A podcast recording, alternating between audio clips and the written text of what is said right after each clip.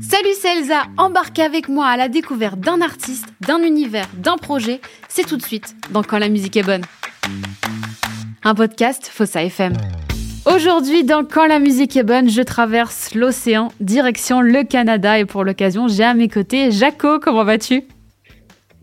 Ben, Je vais très bien. Merci pour cette traversée d'océan. Ah, je suis ravie de, de, de, te recevoir. De, même si évidemment on, va, on est loin, c'est pas grave, la musique de toute façon ça rapproche. Euh, d'ailleurs, toi, tu es, enfin, j'ai dit Canada, mais toi, tu es à Montréal, plus précisément. Ouais, exactement. Montréal au Québec. Et euh, quel est ton souvenir J'aime trop commencer cette émission par ça. Quel est, est ton souvenir le plus lointain euh, lié à la musique?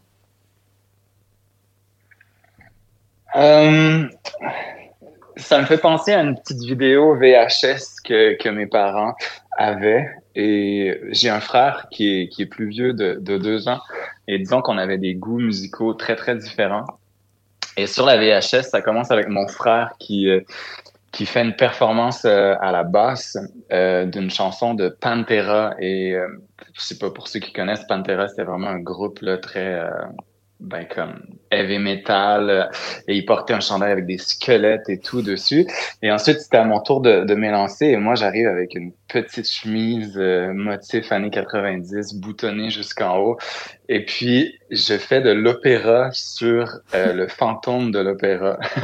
Et bien sûr je prends la voix de la voix de la fille et, et, je fais les notes hyper aiguës à la fin comme un comme un petit premier de classe quoi un, un bon garçon d'église. Donc ça c'est c'est pas mal mon, mon, premier souvenir ouais. Ah, mais en fait euh, vous vous faites de la musique à la maison quand même. Non ben en fait il y a beaucoup beaucoup de musique à la maison chez moi. Euh, personne n'est musicien. Ben j'ai une grand-mère qui qui chante euh, et qui aurait pu faire carrière comme soprano colorature mais tu sais bon à une époque où euh, la femme s'occupe des enfants à la mm. maison, elle en avait six. Et donc, il y avait beaucoup, beaucoup de musique chez moi. Autant mon père, euh, ma mère et mon frère en écoutaient. Il y avait toujours de la musique à la maison. Et ce qui est intéressant, c'est qu'il y avait vraiment divers, divers horizons musicaux. Donc, ça m'a formé à, ça a formé mon oreille à, à une belle diversité musicale, je dirais. Qu'est-ce qu'on écoutait à la maison, par exemple? Ben, du côté de ma mère, c'était pas mal de, de, chansons françaises. Je sais que j'ai grandi euh, dans son ventre avec euh, Piaf, Brel. Euh, ensuite de ça, des grands, mais plus du Québec, que ce soit Gilles Vigneault, euh, Claude Éveillé. Mon père, lui, était... ben, il y avait quand même beaucoup de chansons françaises. Mon frère, mon père aimait les choses peut-être un peu plus edgy, edgy je dirais, c'est-à-dire mm. euh, du Nina Hagen, euh, euh l'Erita Mitsuko, puis des trucs euh, ben, à l'international, que ce soit Pink Floyd, The Doors. et mon frère, lui, ben, c'était, c'était, ben, c'est ça, de la musique un peu plus heavy metal ou Nirvana et et moi, j'avais ce côté-là, tu sais, attiré très jeune par, ben là, tantôt j'ai parlé d'opéra, mais sinon, je pense que ce qui était le plus présent pour moi, c'était la pop. Donc, euh, tu sais, j'ai grandi, euh, je suis l'époque des, des, Backstreet Boys et, des choses comme ça. Et donc, des fois, mon frère et moi, chicanaient parce que, disons que d'une chambre à l'autre et nos chambres étaient voisines, on n'avait pas du tout envie d'entendre ce que, ce que l'autre écoutait. et toi, tu es auteur, compositeur et interprète. Tu as commencé plutôt à écrire ou à composer en premier? J'ai commencé à écrire parce que les études que j'ai fait, moi, en premier, c'est des études en théâtre. Donc, ça a toujours été clair que je me sentais voué à scène, tu sais, et à partager, euh, partager mon art, euh, en quelque sorte, tu sais, par la transmission scénique. Mais c'est ça, j'ai commencé avec le théâtre, puis euh, je croyais devenir acteur. Et finalement, à l'école de théâtre, j'ai participé. Ben, je sais que vous, vous avez pas ça. Vous, je crois que l'équivalent des cégeps pour vous, juste avant l'université, c'est le lycée. Oui.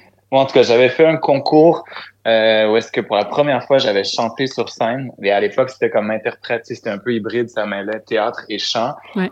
Et ben, ça s'était hyper bien passé. On avait gagné. Il y avait différentes étapes comme local, régional, national. Et on s'était rendu à la nationale. On avait gagné un prix et c'était en chantant et ça a été pour moi une révélation. Et ensuite de ça, venant du théâtre, je me suis allié à des musiciens parce que moi, j'avais pas de formation musicale. Et donc, j'ai commencé ouais, plus à écrire et à travailler avec des musiciens formés et qui, eux, euh, bossaient davantage l'aspect composition. Ça, ça a été mes tout débuts. Là. Et après, c'est toi qui as un peu composé. Ouais, exactement.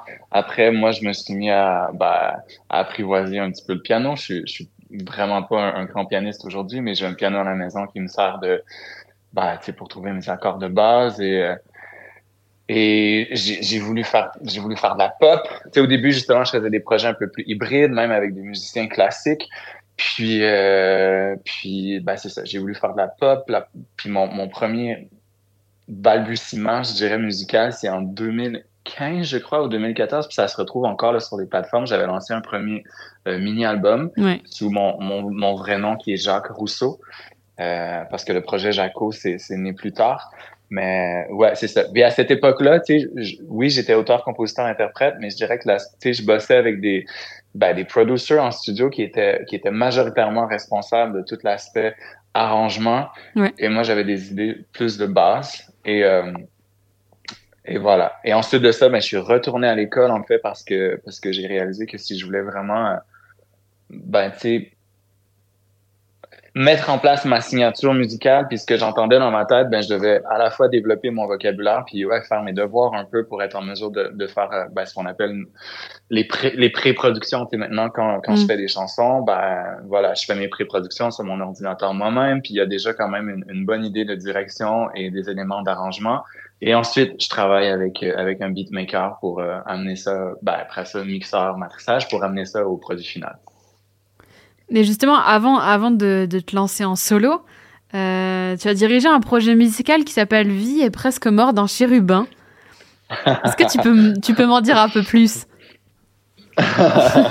Bah oui, bah, bah, exactement. C'était donc l'époque où est-ce que mon, mon, bras droit, pendant un certain temps, était un pianiste classique avec lequel on, on, composait des chansons, mais vraiment dans une direction différente de, de ce que je fais aujourd'hui. Donc, c'était assez... Ben, on qualifiait ça à l'époque un peu de, de, de chansons impressionnistes parce que c'était pas un format pop et c'était... Il y avait quelque chose de théâtral et c'était vraiment du, ouais, du, du, piano, euh, c'est ça, très classique. Ouais. Et je m'étais entouré, ensuite de ça, d'une équipe de musiciens. On était huit sur scène. Donc, il y avait une harpe d'orchestre, il y avait des steel drums, puis euh, ben, des back vocals. Et et c'était une époque où c'est ça, j'avais ces chansons-là plus impressionnistes et j'avais des les chansons aussi de l'EP que j'avais sorti en 2014 ou 2015 et j'en avais fait un genre de spectacle, ben, vie est presque mort d'un chérubin. c'était donc, c'était donc moi le chérubin. c'était quelque chose d'un petit peu euh, autobiographique, mais à la fois théâtral. Et on avait fait des, des résidences en, en, maison de la culture pour. Euh, et j'avais fait, tu les premiers spectacles, tu où j'ai fait peut-être le, tour de certaines salles ici à Montréal. Euh, c'était, c'était avec ce projet-là et cette équipe-là, tu sais. Donc c'était moi qui dirigeais la chose, mais on était, on était vraiment plusieurs. Et il y avait plusieurs personnes aussi qui donnaient un input euh, créatif aussi, aussi à cette époque-là. Et comment tu as réussi à mêler justement le, le piano classique à, euh, à de la pop euh, que tu aimais bien en tout cas à l'époque? Ben, je pense qu'avec l'aspect théâtral qu'il y avait à ce spectacle-là, c'était OK qu'il y ait différents tableaux et que, que certains tableau soit plus euh, explosif, justement, avec des chansons plus entraînantes, avec des formats pop. Et, et c'était une époque encore où, où sur scène, j'avais pas de séquence. Aujourd'hui, ma musique, elle est mm. très... Ben, c'est électro, mais c'est ça, à l'époque, euh, c'était que des vrais musiciens. Donc, euh, donc c'est ça, il y avait certains tableaux plus dynamiques, plus dansants, puis il y en avait d'autres parce que c'était vraiment, ben, voilà, piano-voix. Euh, et je pense que dans, dans le format de l'époque, ça, ça s'y prêtait quand même bien peut-être qu'avec du recul, si je revoyais un spectacle, je me dirais ah ouais, c'est assez, c'est assez euh, hétéroclite et ça manque peut-être un peu de, de, direction, mais voilà, j'étais, j'étais jeune et, euh, et je me posais pas trop de questions. Je faisais juste, je faisais juste suivre mes élans de manière spontanée. et justement, le P qui porte bah, ton nom, euh, quel regard tu portes sur lui aujourd'hui?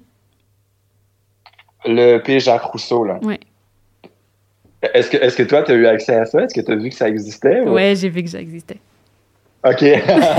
euh, quel regard je porte là-dessus?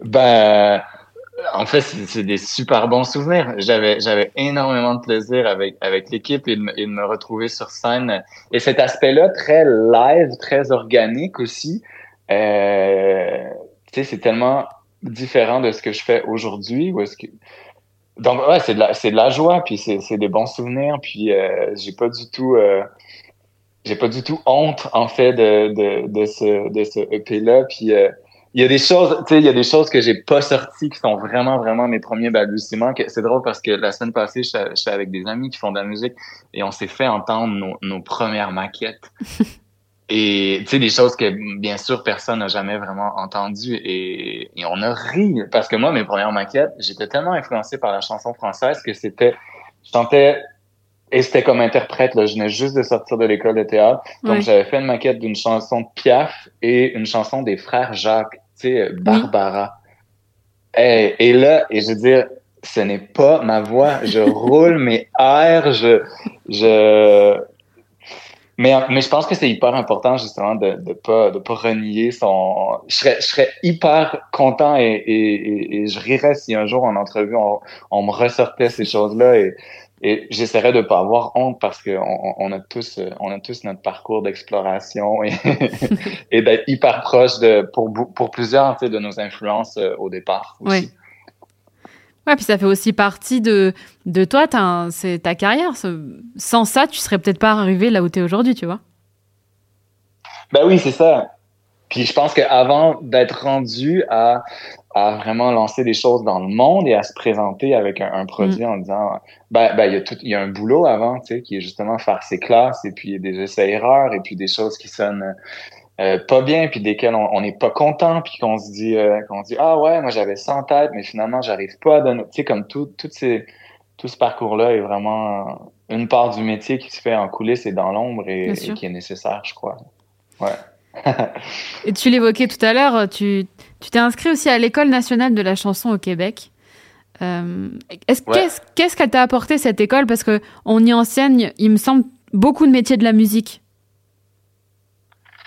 Ben exactement, c'est la seule école au Canada et, c'est assez rare, je dirais. Là, c'est une école donc, ben, supérieure d'art, mais vraiment adressée au métier d'auteur, compositeur, interprète. Donc, où les trois volets, ben, l'écriture, l'interprétation, la composition sont adressées. Mm. Et, et, donc, c'est hyper différent des autres écoles où on va vraiment plus juste apprendre notre instrument ou juste apprendre le chant. Et moi, ça a été, euh, ben, ça a été dans les meilleurs moments de ma vie parce que, tu sais, de, en fait, c'est que ça faisait un bout aussi que je faisais un petit peu tout par moi-même dans mon salon et je pouvais me sentir un peu isolé dans mon dans mon évolution, dans mon perfectionnement. Et là, de c'est le principe des, écoles d'art où est-ce qu'on fait des auditions et ensuite de ça, il y a une cohorte et on est un petit groupe et finalement, on est, c'est tellement vulnérable ce qu'on fait. À toutes les semaines, on va se présenter des choses, euh, des work in progress, des, ébauches. Donc, c'est, donc les, liens qui se tissent sont hyper forts. Ça devient une famille et c'est, et c'est un genre de petit cocon aussi où, euh, on est juste entre nous, on est on est passionné, on a beaucoup de, on a des grandes volontés aussi de,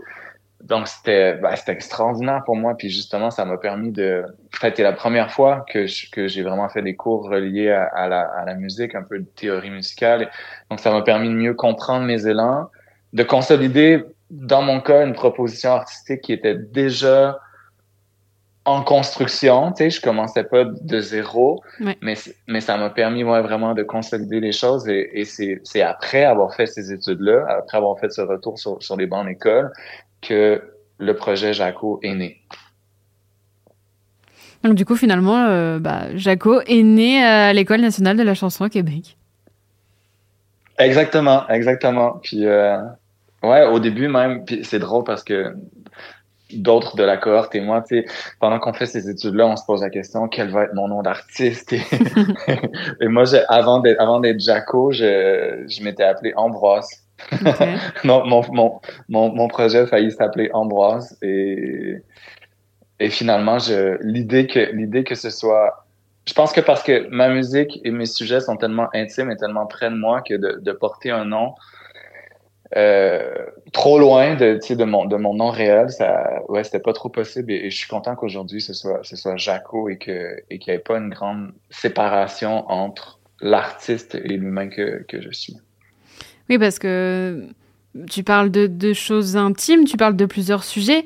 Est-ce que à, l'époque de l'école, euh, tu avais déjà envie de, prendre position? Parce que je sais que, euh, alors pour celles et ceux qui ne te connaissent pas encore, mais qui vont te connaître euh, grâce à cette émission, en tout cas en, l'écoutant, toi, t'aimes montrer la beauté humaine dans toute sa diversité. Et c'est, je crois, encore plus important aujourd'hui qu'hier.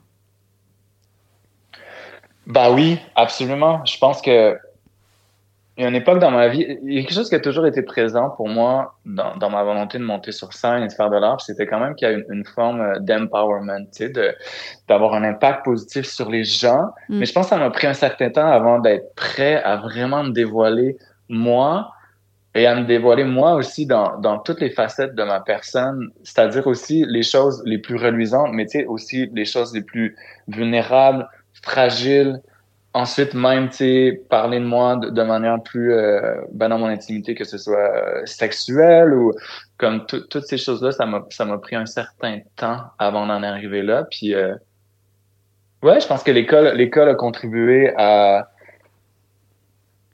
l'école a contribué à ça ouais parce que parce qu'on nous on nous on nous fait comprendre aussi que que les textes les plus puissants et que les choses qui vont entrer davantage en résonance avec avec les autres, ben c'est quand ça vient quand ça vient de l'âme, quand ça vient du cœur et quand on quand on se commet d'une certaine manière dans une chanson, mm. euh, personnellement.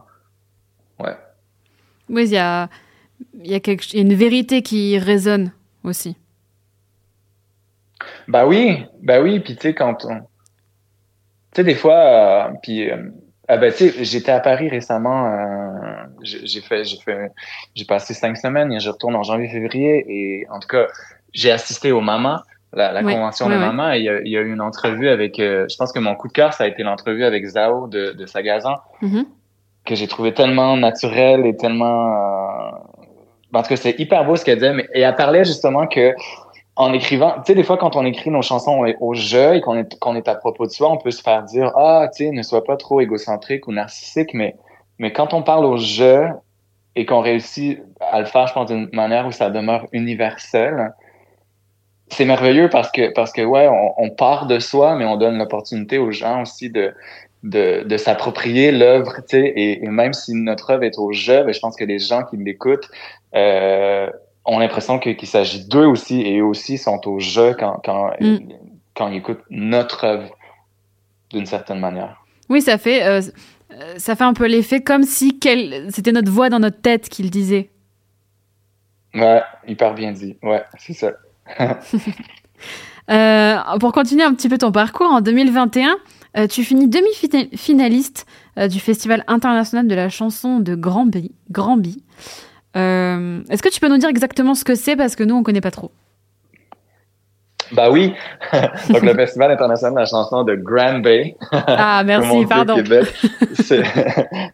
C'est euh, ben, une des, des, un des tremplins les plus importants au Québec. Il y en a quelques-uns. Euh, mais c'est ça, c'en est un gros est-ce qu'il y a une délégation aussi de pros, de, ben, de la francophonie à l'international, donc la France, du Québec et et et il y a donc, ben, c'est un processus d'audition et tout. Et ensuite de ça, il y a 24 demi-finalistes. Et euh, ben, c'est bien aussi parce que c'est, c'est nous, je, crois que vous en France, vous appelez ça des tremplins. Nous, on appelle ça des, des concours. Euh, mais c'est à la fois un festival, donc il y a le Festival international de la chanson de Granby, où est-ce que où est-ce que les gens ont l'opportunité d'aller voir des artistes quand même bien installés. Il y a aussi des vitrines pro et il y a ce tremplin là. Et euh, ben pour moi c'était merveilleux parce que c'était tu sais, quand on fait ce concours-là, on est encouragé fortement à le faire avec un house band. Donc, il y a, un, il y a, un, ben, il y a un, groupe de musiciens qui, qui, est là pour nous accompagner et qui sont très, euh, ben, qui sont hyper bons en fait. Et, et moi, c'est une de mes premières fois que j'allais chanter donc des chansons de mon projet Jaco avec des séquences, donc c'est-à-dire avec ben, les pistes de ce que j'avais fait en studio, avec en plus comme 6-7 musiciens, donc ça sonnait, ben, ça sonnait hyper lourd et, et c'est dans une très belle salle avec quand même beaucoup de gens et, et moi j'ai, j'ai, pris mon pied euh, franchement là, je, ça a été, je pense que cette, cette performance là est une de mes performances à vie où est-ce que fois, on est chanceux, puis il y a comme un, moment de grâce, c'est-à-dire qu'on se sent dans, mm. dans, le moment présent, dans le flow, et on est capable de capter même les choses. Et, et, et pour moi, cette performance-là de, de, trois chansons, ça avait été vraiment euh, une grosse partie de plaisir.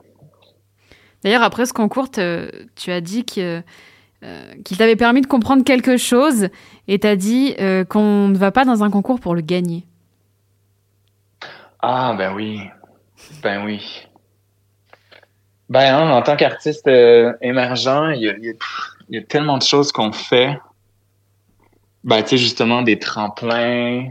Ensuite, de, je sais pas, tu, me parles de ça et ça me fait penser, ça me donne envie d'aller encore plus loin. Puis je pense qu'on va pas dans des concours pour gagner on sort pas des chansons au départ pour être tout de suite sur des grosses playlists. il y a tout, il y a tous ces espoirs-là, mais en fait, si, en tout cas, moi, si je focus sur ces choses-là, mm. je sais que je suis pas, je suis pas au bon endroit et que, et que je risque d'être, d'être très déçu parce que, parce que il y a tellement de, de choses qu'on contrôle pas, tu sais, à, savoir euh, est-ce qu'on va, est-ce que le vidéo qu'on vient de, de, de partager va avoir un gros reach, est-ce que est-ce que quand on sort une chanson, est-ce qu'on va être sur telle playlist, est-ce que si on fait tel concours, est-ce que, tu sais, puis je pense qu'à chaque fois c'est de se dire bah moi, moi, je crois beaucoup aussi qu'à chaque performance ou à chaque fois qu'on sort une chanson, l'intention est hyper importante. Tu sais, en, en, anglais, où ils disent beaucoup le why derrière derrière chaque chaque offrande artistique. Puis en tout cas, moi, dans mon cas, c'est hyper important qu'il y, ait toujours... Euh,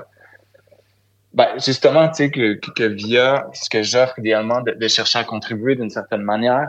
Donc, je suis plus à propos de qu'est-ce que je veux offrir, dans quel état j'ai envie d'être. Ensuite de ça, bien me préparer pour être en mesure de, ben, de faire de mon mieux, puis qu'idéalement, ça se passe bien pendant, pendant que j'offre ce que j'ai à offrir. Et ensuite de ça, ben, le reste n'est pas et pas trop entre entre mes mains. Tu sais, ce qui est entre mes mains, moi, c'est juste de continuer à, à créer et, à, à, faire de mon mieux. Tu sais.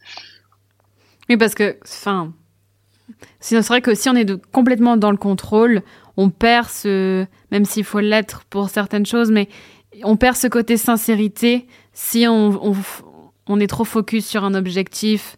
Euh, comme tu le disais, les grosses playlists, les grosses salles, c'est super, mais finalement, est-ce que si on focus que sur ça, on, reste sincère avec les gens? Je suis tout à fait d'accord avec ce que tu dis. Puis moi, je, bon, là, ça fait quand même quelques années que, que je fais de la scène. Et maintenant, avant de monter sur scène, la chose pour moi la plus importante, c'est juste d'être présent, en fait. De pas chercher à reproduire, tu sais, ce qui a pu se passer euh, mm. il y a deux semaines où c'était super. Puis juste de me dire, ah, ben en fait, Là, mes chansons, je les connais. Ma mise en scène, je la connais. Et ce soir, je vais juste être avec ce qui est. Et c'est, et c'est, je pense que c'est de cette manière-là aussi que, je me donne toutes les chances d'avoir des, comme je disais tantôt, des, moments de grâce et, et voilà, ouais, pas être dans la tête, mais juste être dans, la présence, dans le corps et, et avec les gens surtout, euh, avec l'audience, ouais. Est-ce que tu as une, une scène, même si elles sont toutes différentes, est-ce que tu as une scène qui t'a plus marqué qu'une autre?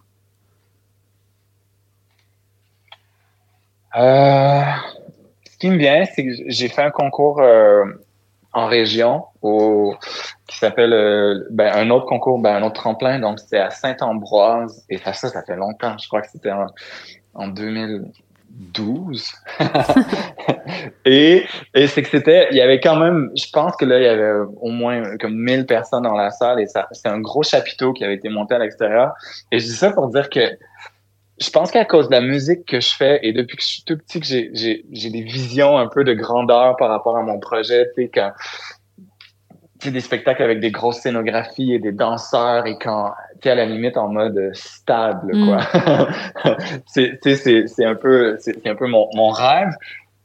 Et, et cette scène-là, c'était celle qui ressemblait le plus à ça. C'est-à-dire qu'il y avait vraiment beaucoup de monde et une scène une très, tu à la fois longue et large où est-ce que je pouvais danser et, et donc c'est ces scènes-là qui me plaisent le plus parce que moi, jouer dans des bars ou des scènes trop petites en termes d'espace, euh, j'ai de la difficulté à, à laisser libre cours à, tout ce qui a envie de d'être chez moi quand je suis sur scène. J'ai envie de bouger beaucoup, j'ai envie de me promener, j'ai envie d'aller. Donc, euh, ouais, voilà. tu parles de, de gros artistes avec euh, euh, tout un tas de plateaux. C'est vrai que c'est très, c'est très nous ce qu'on appelle en France. En tout cas, je sais pas si t'appelles ça comme ça au Québec, mais nous on appelle ça très à l'américaine. Euh, Est-ce que tu as des artistes justement qui, euh, euh, bah tu dis moi je, je, veux faire comme eux quoi? Alors qui sont pas forcément dans, qui sont pas forcément dans dans ton genre musical, mais tu vois un artiste qui t'inspire où tu dis je veux faire comme lui, je, je veux y arriver quoi. Ben, là, tu parles à l'américaine, puis oui, je suis d'accord. Là, c'est sûr que ces choses-là, on va les voir beaucoup aux Grammys et, euh, Et ben oui, il y, a une artiste qui me vient en tête. Puis là, c'est drôle parce que bon, il y a eu une petite polémique par rapport à elle dernièrement, mais ça n'a pas été statué, donc euh, je vais je vais pas me positionner par rapport à ça. Mais Lizzo, ouais. euh, donc la chanteuse américaine, qui moi quand je regarde ses mises en scène et, et quand je vois aussi que tout son œuvre est à propos justement d'empowerment, puis même dans ses dans ses entre chansons, euh, elle va juste comme vraiment inviter les gens dans des dans des à être dans, dans à s'offrir vraiment beaucoup d'amour propre et de et, et donc ça, je dirais que quand ouais quand quand la musique et la scéno est au service de quelque chose de vraiment empowering, pour moi c'est c'est c'est le jackpot quoi. Mm. Et ah oui j'aime j'aime trop donc avec tous les ben, toute la grosse scéno et tout, euh, ça, ça, ça, ça, me parle beaucoup. Bon, pour en revenir à toi, en avril 2022, tu sors le single Je rentre à la maison. Je te propose qu'on l'écoute et tu pourras, tu pourras nous en parler ah, juste après. Avec grand plaisir, super.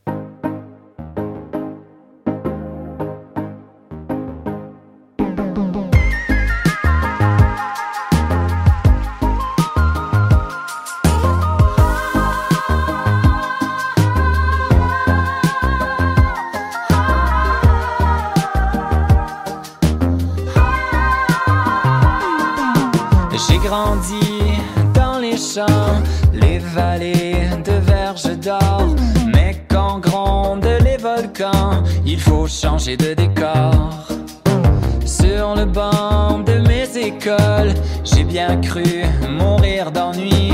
Dans les terres agricoles, j'ai bien souvent mal appris. Une chance qu'il y avait des roches cachées au fond de mes poches. Une chance qu'il y avait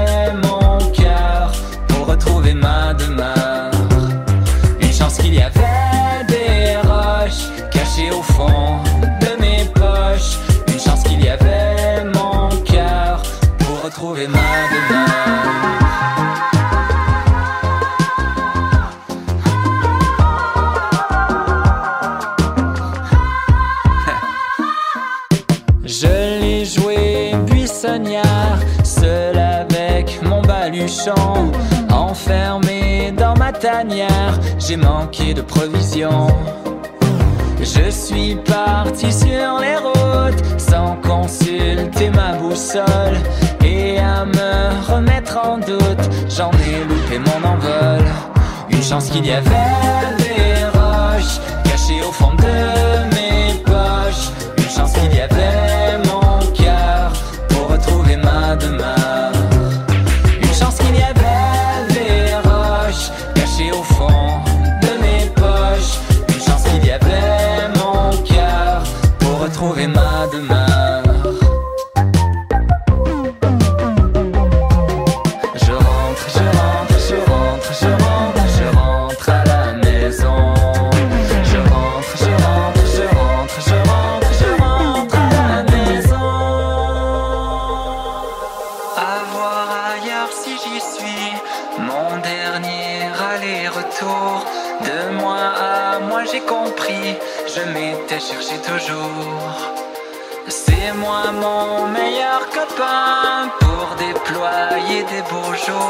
Surtout je ne lâche plus ma main pour éviter les détours. Une chance qu'il y avait des roches cachées au fond de mes poches. Une chance qu'il y avait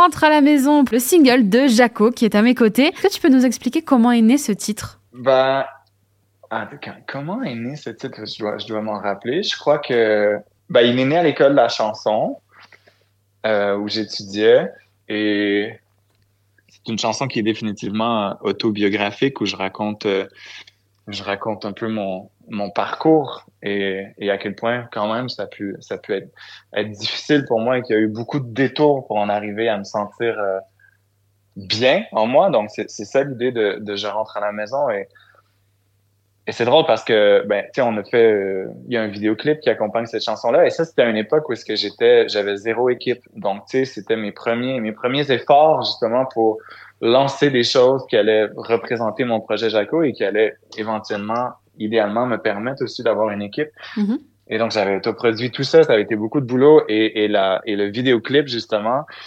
c'est à la fois ben un vidéoclip en mode que c'est moi, tu sais, un peu cinématographique et du, de l'animation 2D euh, inspiré des, des, jeux de Super Nintendo comme Super Mario World, mais là c'est Super Jaco World et j'ai travaillé avec une artiste d'art visuel qui fait de l'animation 2D et on a recréé cette espèce de Super Jaco World là, mais avec mes références donc à moi, c'est-à-dire que dans les tableaux, euh, c'est mon école. Tu sais, je parle à quel point l'école secondaire, euh, je me suis fait, pendant gros mois, je me suis fait chier sur euh, sur les bancs d'école et c'était c'était vraiment pas évident.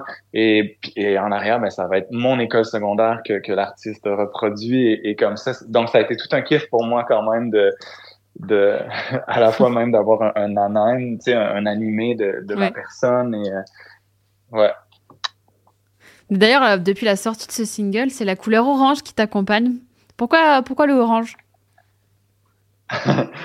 Ben, il n'y a pas eu une réflexion majeure. Je sais que pour moi, tout ce qui est travailler le visuel, c'est hyper important et je suis très mm. sensible à, à l'esthétique.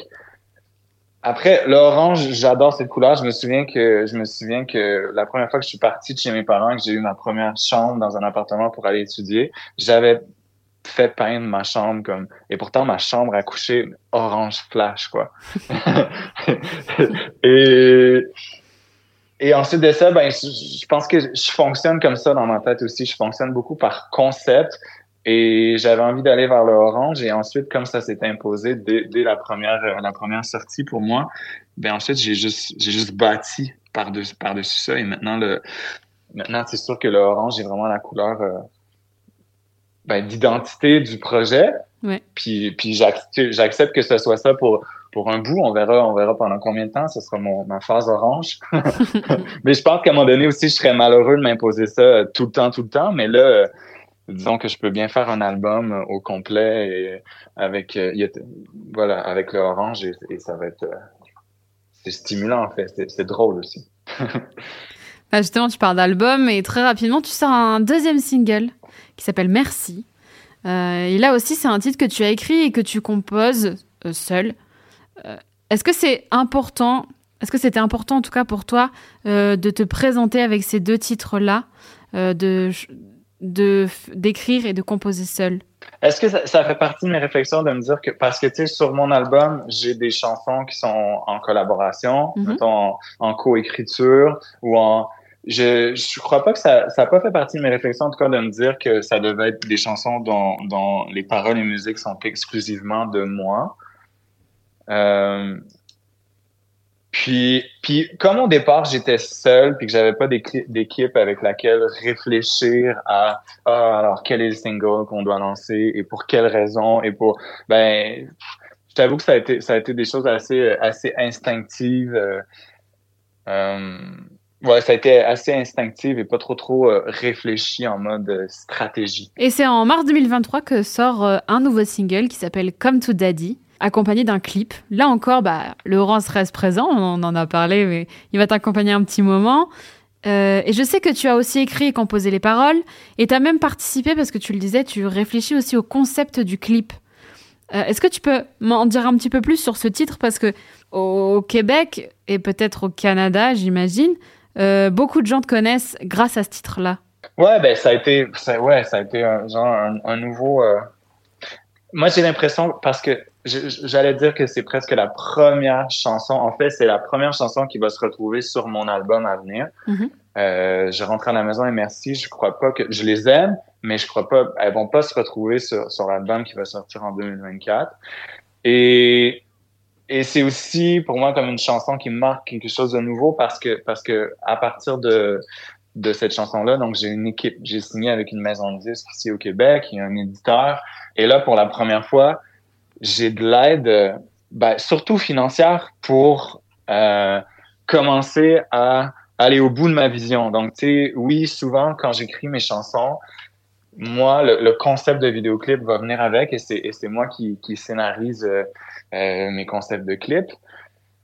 Et, euh, et c'est ça. Et là, pour la première fois, euh, c'est un rêve pour moi depuis longtemps de tourner vraiment dans un studio de cinéma, en, en, en montant un décor, euh, en le créant. Et, en, et là, ben voilà, j'ai eu les j'ai eu les moyens de le faire.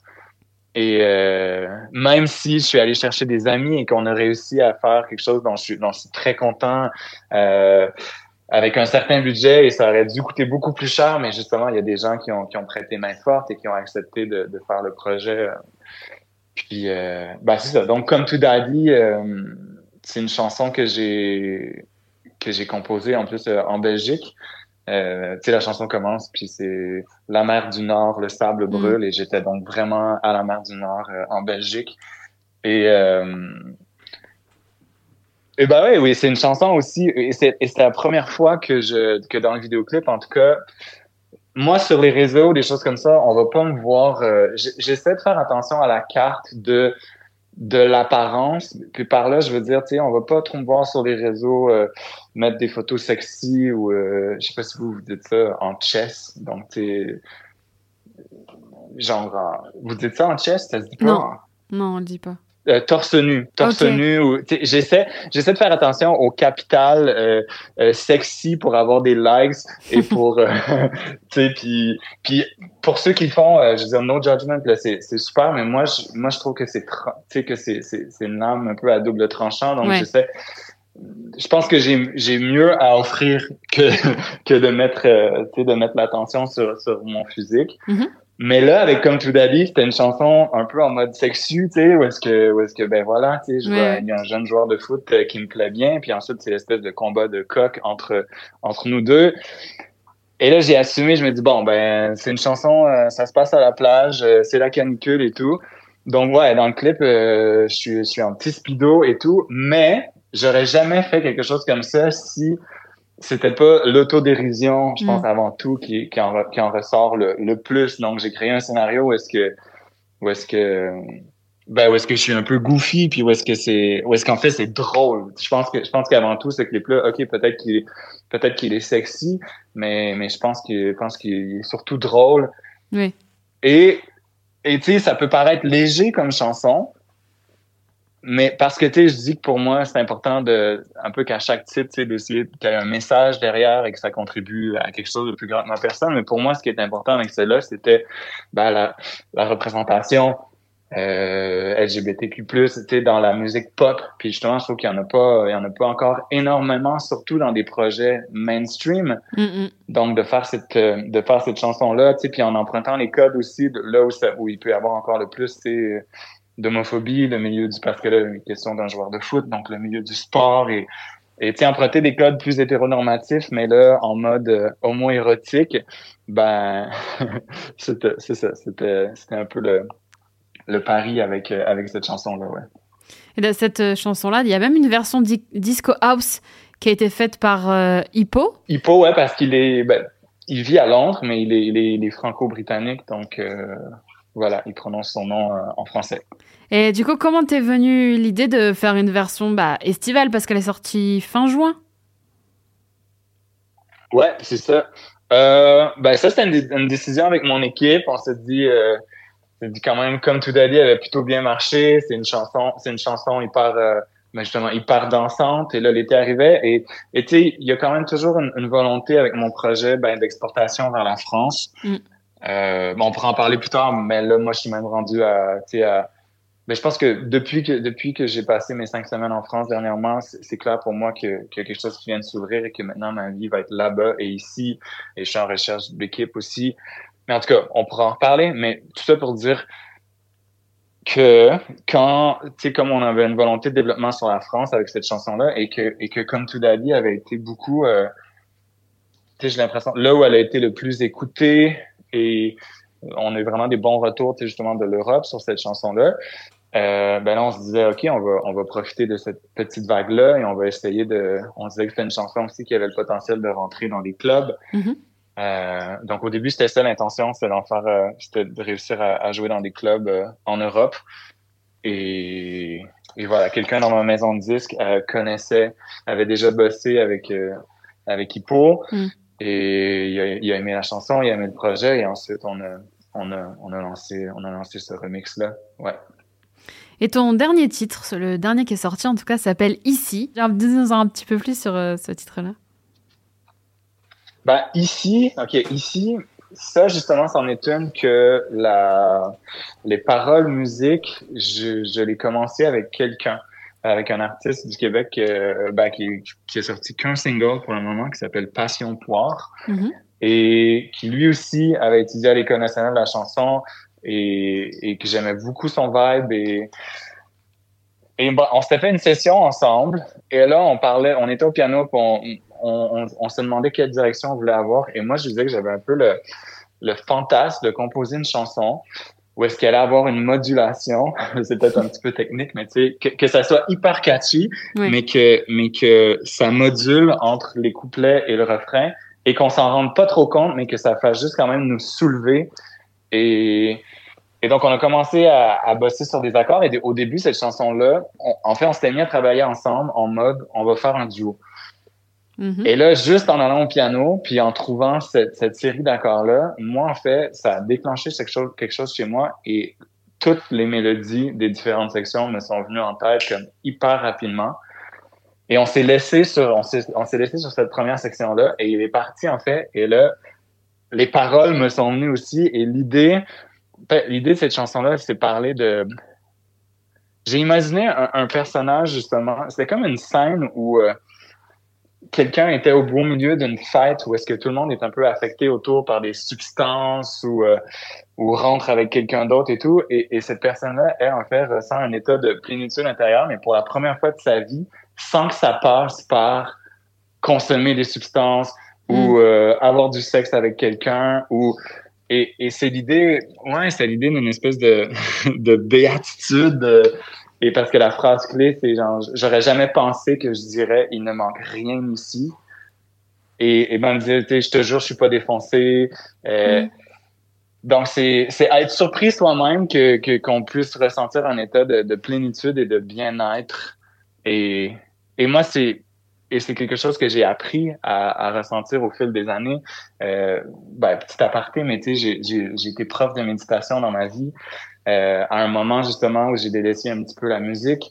Et, et, et je pense qu'une chose que je valorise beaucoup aussi, c'est le travail sur soi, tu sais, euh, apprendre à se connaître, euh, guérir ses blessures ou aller à la rencontre, en tout cas, tu sais, de ses blessures et tout, pour réussir justement à être plus vrai possible avec soi et bien avec soi et avec les autres autour.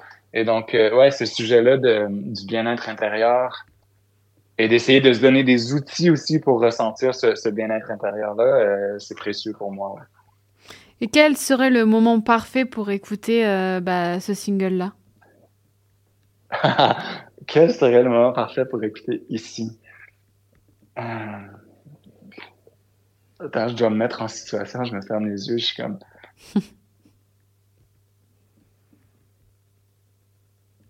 Ben, peut-être que ça pourrait être un bon moment euh, quand on est quand on est seul avec avec soi-même et qu'on a besoin d'une bonne dose d'énergie ou qu'on a besoin de se connecter euh, avec soi. Euh, moi, ça m'arrive des fois particulièrement c'est quand je bosse beaucoup et sur mon ordinateur et que là, à un moment donné, je suis juste comme, ah, j'ai besoin de me dégourdir et donc je pourrais aller prendre une marche dehors, mais des fois, je fais juste me mettre euh, mes écouteurs et là, je vais mettre une chanson que j'aime bien et je vais me mettre à danser dans mon salon et pour mm. faire, euh, pour faire bouger les énergies. Donc, je pense que ça, ça peut être un, bon, euh, un bon contexte. voilà, je le disais en début d'émission, bon là tu es au Québec, mais tu viendras en février 2024 pour une tournée de 8 dates en France. Ouais, mais je crois que c'est 10 en fait. On... C'est la dernière tournée là, du Megaphone Tour. J'ai remporté ce, ce prix-là. Donc, je suis l'artiste canadien euh, qui est invité à faire la dernière tournée du Megaphone Tour parce que bah c'est ça, ça a été annoncé dernièrement que le Megaphone Tour euh, poursuivra pas là, sa mission après cette tournée-là. D'accord. Euh, parce que je pense que le Megaphone Tour, ça a été longtemps quand même un, un bon tremplin pour des mm. artistes euh, français. Et donc, c'est ça. Ouais, il va y avoir 10 dates et ça commence fin février, ça commence euh, fin janvier en fait. Je crois que le 31 janvier, on est au pop-up du label à Paris. Et donc, ça va être moi, un autre artiste qui s'appelle euh, Couturier. Ouais. Euh, que j'ai rencontré parce que quand je suis allé à Paris, j'ai fait un creative camp avec euh, ben avec le Megaphone Tour et et donc il y a toujours deux artistes. Et ensuite de ça il y a un parrain ou une marraine. Et nous notre marraine ben c'est une marraine et elle s'appelle Petite Gueule. Donc c'est ça, on va faire une tournée de 10 dates, on va on est à Paris, Lyon et les environs. Et ensuite de ça on s'en va aussi en Bretagne, je crois. Et euh, voilà, donc fin janvier, début février. Est-ce que t'as, il y a une différence entre jouer au Québec ou en France? Ben, ce qui est merveilleux, c'est que je peux pas, je peux pas répondre à ça parce que ça va être mes premiers spectacles en France. Ah. Donc, donc j'ai trop hâte de voir justement ça va être quoi. euh. Bon, quand je suis allé, quand je suis allé euh, à Paris, j'ai, j'ai un ami euh, qui a un projet qui s'appelle Pratzel que, que j'aime énormément comme humain et artiste, qui m'a invité à parce que lui avait été sélectionné pour venir faire un un autre genre de camp créatif au Québec. Et en tout cas, il lançait son, il lançait son EP à la boule noire. Et il m'a invité à aller faire une petite, euh, de faire des voix sur une de ses chansons avec lui. Donc, j'ai foulé les- la scène de, de, la, de la boule noire à Paris. Ouais. Et, euh, et sinon, j'ai fait un autre truc, je veux dire, je vais sortir une vidéo de ça bientôt sur mon Instagram et TikTok, mais je suis allé chanter mon, mon single ici aussi euh, à Montmartre. Ah. Donc, je me suis, je me, j'ai, pris un petit speaker, mon micro, et je me suis imposé face aux gens et je leur ai dit, bon, je rentre à Paris demain, je vous chante une chanson et j'avais hyper peur de faire ça, mais c'était mon petit challenge que je me suis lancé euh, avant de revenir au Québec. Et alors? Bah, c'était bien, c'était bien. C'était, après, c'est, c'est vraiment un, spo- un spectacle dans le sens où on, s'impose, euh, on s'impose aux gens. Puis je pense qu'à Montmartre, c'est beaucoup des touristes aussi. Oui. encore plus que, encore plus que des Français. Puis, ben, puis je pense que le plus important pour moi, c'est, presque un défi personnel en fait. Et puis bon, puis on tournait, on tournait un petit vidéo en même temps, donc ça, ça, ça me crée du contenu pour, pour mes réseaux. Mais j'étais content de le faire. Puis après, il y a, il y a quelqu'un qui est venu, tu sais, ça m'a permis de parler avec certaines personnes après. Ouais. Et euh, donc ouais, ben c'est de faire bouger les choses. Hein. Je pense que surtout pour moi qui qui est un Québécois qui a envie de faire carrière euh, en France, si je si j'ose pas faire des choses comme celle-là ou ou provoquer certaines euh, ben ça provoquer des choses, euh, j'y arriverai pas quoi. Ah, c'est sûr. C'est bien aussi de, de se lancer des défis, d'arriver à, à les relever et d'en avoir d'autres. Ben ouais, exactement. Et ça fait ça fait c'est une roue qui tourne, quoi. Tu sais, si on Mm. se lance un défi, qu'on est terrorisé, mais que là, on fait quelque chose, ben ensuite de ça, y a... moi, je sais bien que quand je fais quelque chose comme ça, après ça, j'ai, je surfe sur une vague où est-ce que je me sens quasi invincible. Donc, tu sais, si on fait, si on se lance pas de défi, qu'on reste dans sa zone de confort, ben là, ça peut être très dur de, de mettre en place certaines choses. Mais plus, plus on, a- plus on fait des scènes, plus on fait des, ben, des entrevues. Tu sais, c'est un bon exemple. Présentement, ça fait hyper longtemps et c'est aussi ma première entrevue avec une radio euh, ben, française. Eh ben, on est ravis. on en fait des choses comme ça. Ben, moi aussi, franchement, trop ravi. Euh, Qu'est-ce que tu dirais au, au Jacques qui a 5-6 ans, si tu pouvais lui parler? Ok, je lui dirais. Ben, ce qui me vient, c'est que je lui dirais. Je- ben, le Jacques de 5-6 ans, je dirais, OK, les choses présentement qui sont différentes chez toi et que tu as l'impression que tu dois cacher Hmm. pour survivre dans le monde, ben, un jour, ça va être ce que tu vas avoir de plus précieux à offrir. Et donc, je dirais que peut-être que peut-être que, que, que c'est un peu hostile pour toi en ce moment, mais tu vas voir avec du travail, par contre, mais ça va ça va se placer et et et, et et aujourd'hui je suis un adulte justement, mais j'ai l'impression que j'ai que, que que mon cœur d'enfant et que je suis pas mal je suis beaucoup main dans la main avec mon mon kid intérieur. Hmm. et ça fait et ça fait trop du bien. Et je lui dirais aussi essaie pas d'être cool. Essaie juste essaie juste d'être toi-même tu sais. Essaie pas de suivre les tendances ou de, de plaire à ceux qui sont à propos justement de plaire ou d'être dans la hype ou je dirais fais assure-toi que tu fais les choses qui te font euh, ici au Québec on dit triper mais qui te font euh, Ah ouais, en vous dites aussi. ça vous? Ouais, ouais, ouais. Ouais, assure-toi de faire des choses qui te font triper, puis que la musique que tu fais, que tu sois le premier à, à avoir envie de la mettre dans tes oreilles et que, et que ça t'apporte de la joie, et qu'ensuite, quand tu es sur scène, que ça... ouais, c'est ce que je me dirais. Bah ouais. Hein. Qu'en penses-tu? Je pense que c'est un très bon conseil pour ton toi d'avant, enfant. euh, J'aime. Euh, ton album sortira donc en début d'année 2024. Ça se peut. Ça se peut. Mais je dis ça parce que l'album, il est, il, est, il est quasiment prêt. Ouais. On est en train de terminer le, le, le mix, le matrissage. Mm-hmm. Puis il y a une certaine flexibilité par rapport à la date de sortie parce que s'il y a bien une chose que je comprends maintenant en, en ayant une équipe au Québec, c'est que si on veut que notre musique soit entendue et vue et partagée dans les médias et tout, euh, c'est très dur de le faire sans avoir les bons alliés, qui ont la capacité justement de d'ouvrir des portes Mm. pour le projet. Et et donc là, moi, je suis en démarchage en France parce que c'est un marché qui, ben, une proposition comme la mienne, euh, très électro-pop, euh, catchy, mais avec une mentalité un peu indé, je dirais, là, tu sais. Oui. Euh, il y a pas, y a pas beaucoup ça au Québec. Et quand je pense justement à des premières, tu sais, à des artistes, tous les artistes que j'a- que j'admire ou dans lesquels je me reconnais un peu plus sont en France. Et quand je pense à des gens, tu sais, euh, avec qui j'aimerais faire des premières parties ou des choses comme ça, sont tous en Europe. Donc, l'étape pour moi présente de, de, de démarchage en France, c'est de me trouver euh, des équipes là-bas, que ce soit en, en management ou en édition ou, ou en label, est importante. Puis je pense que j'ai tellement travaillé fort sur cet album-là que je veux pas le lancer avant de sentir que j'ai les bons partenaires pour Ouais. pouvoir le, le commercialiser et et le promouvoir. Là, j'ai mon équipe au Québec, mais mais je veux, c'est ça. Donc, on va voir. Tu sais, là, je vais essayer d'inviter le plus de monde, le plus de pros possible euh, au pop-up du label à Paris. Ouais. Puis, euh, puis, puis voilà. Et on, on verra. Mais chose sûre, je vais lancer un autre single de l'album, euh, au moins un autre single avant de lancer l'album, euh, ça en, en janvier. euh. et voilà, on verra pour, euh, on verra pour le dévoilement total de l'album. Bah, on surveillera en tout cas la sortie euh, du single et on attendra et on attend avec impatience euh, l'album. euh, tout tout d'orange vêtu. Exactement. Ouais, voilà. bah, merci beaucoup, Jaco, de, d'avoir été avec moi. Eh ben merci. Franchement, ça a été un grand plaisir.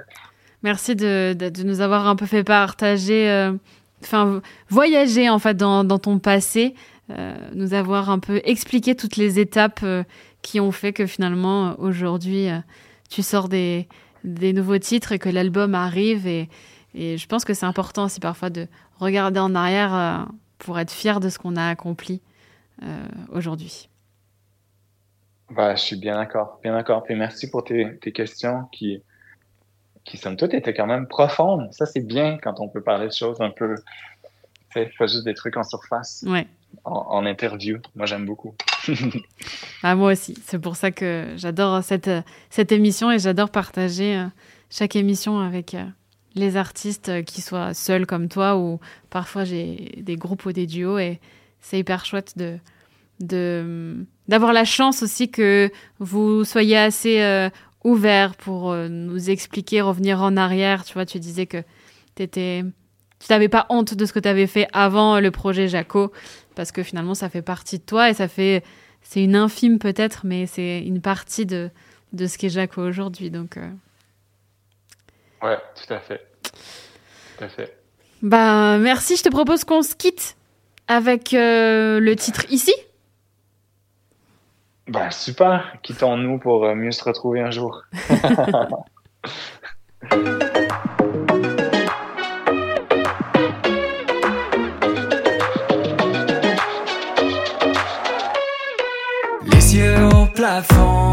je suis l'étoile du salon qui contemple l'univers.